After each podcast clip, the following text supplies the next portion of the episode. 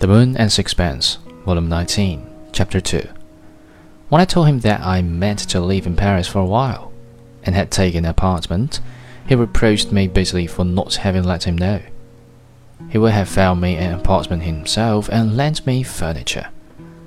Did I really mean that I had gone to the expense of buying it? And he would have helped me to move in. He really looked upon it as unfriendly that I had not given him the opportunity of making himself useful to me. Meanwhile, Mrs. Stroeve sat quietly mending her stockings without talking, and she listened to all he said with a quiet smile on her lips. So you see, I'm married, he said suddenly. What do you think of my wife? He beamed at her and settled his spectacles on the bridge of his nose. The sweat made them constantly slip down. What on earth do you expect me to say to that? I laughed.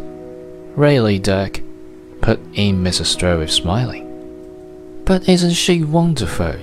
I tell you, my boy, lose no time. Get married as soon as ever you can. I'm the happiest man alive. Look at her sitting there. Doesn't she make a picture? Chardin, huh?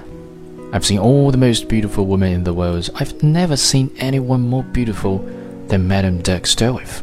If you don't be quite Dirk, I shall go away. Mon patron, he said.